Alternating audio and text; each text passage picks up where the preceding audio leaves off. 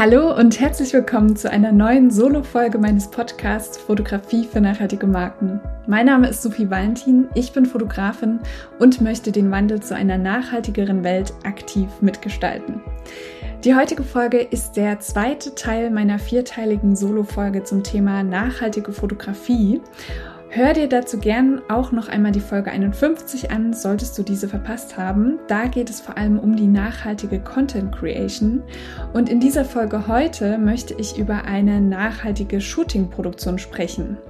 Ein wichtiger Bestandteil, wenn wir von nachhaltiger Fotografie sprechen.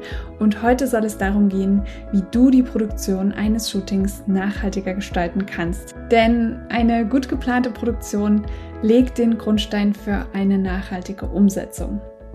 Viel Spaß beim Hören! Ja, wenn du dich erinnerst, habe ich in Folge 18 bereits über die Bedeutung einer nachhaltigen Shootingplanung gesprochen. Für mich ist das die Grundvoraussetzung für die Umsetzung einer nachhaltigen Produktion.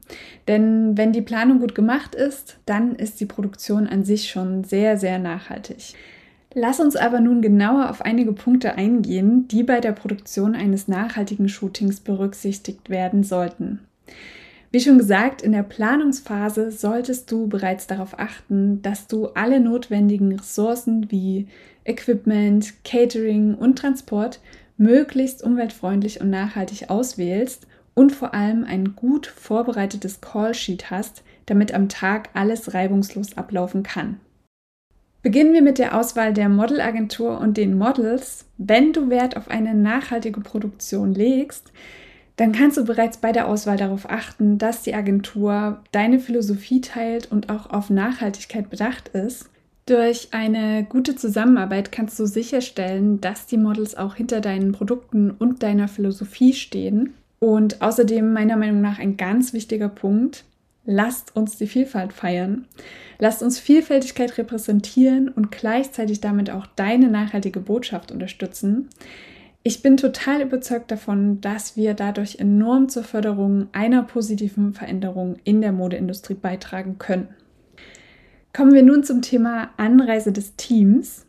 Ich weiß, dass es oftmals aufgrund des vielen Equipments schwierig ist, auf alternative Verkehrsmittel wie zum Beispiel Fahrräder oder öffentliche Verkehrsmittel zurückzugreifen. Aber es gibt Möglichkeiten, wie zum Beispiel Fahrgemeinschaften bilden oder Carsharing nutzen, um zumindest zu versuchen, ein wenig nachhaltiger in der Anreise zu agieren.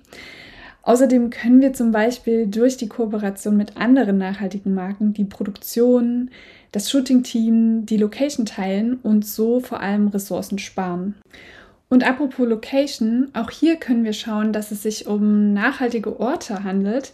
Das können vielleicht sogar nachhaltig gebaute Gebäude sein oder Orte im Freien, die keine negativen Auswirkungen auf die Umwelt haben. Genauso wie bei den Requisiten und den Props können wir darauf achten, dass diese umweltfreundlich, wiederverwendbar oder recycelt sind. Es gibt mittlerweile auch sogenannte Materialhäuser, die zum Beispiel Second-Hand-Requisiten von alten Theaterstücken oder Filmkulissen anbieten. Soweit es möglich ist, nutze ich zum Beispiel auch gerne natürliches Licht und minimiere den Einsatz von Studioleuchten, beziehungsweise wenn das nicht möglich ist, versuche ich zumindest den Stromverbrauch zu reduzieren, indem ich nicht benötigte Geräte ausschalte. Und nun ein ganz wichtiger Teil, das Catering. Versorgung am Set ist voll wichtig, gerade bei einer ganztägigen Produktion. Und hier können wir zum Beispiel auf regionale und saisonale Produkte setzen, um unnötige Transportwege zu vermeiden. Lasst uns die lokale Küche erkunden und zusätzlich lokale Landwirte unterstützen. Für mich gehen gutes Essen und Nachhaltigkeit einfach Hand in Hand. Und zudem finde ich es sehr, sehr wichtig, dass wir keine Lebensmittel verschwenden und darauf achten, den Verbrauch von Einwegprodukten wie zum Beispiel Plastikflaschen oder Plastikgeschirr minimieren. Wie du sicherlich merkst, basiert eine nachhaltige Shooting-Produktion auf einer ganzheitlichen Planung.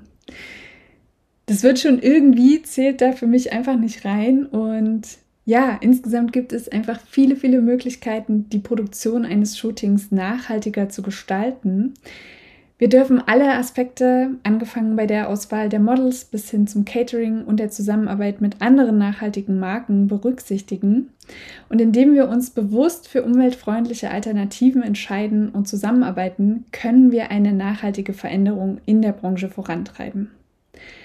Was mir da natürlich immer ganz, ganz wichtig ist, nobody's perfect und es geht nicht, dass alles auf einmal perfekt umgesetzt wird. Wichtig ist das Mindset, bewusste Entscheidungen zu treffen, Gewohnheiten zu überdenken und sich bewusst zu machen, jeder kleine Schritt zählt und trägt zur Veränderung bei. Und das war meine Solo-Folge zum Thema nachhaltige Shooting-Produktion. Ich danke dir sehr fürs Zuhören und wenn dir die Folge gefallen hat, dann freue ich mich natürlich wie immer über Feedback und oder einer Bewertung auf Spotify oder Podcasts. In der nächsten Folge werden wir über die Bedeutung einer nachhaltigen Bildbearbeitung sprechen und bis dahin wünsche ich dir eine gute Zeit.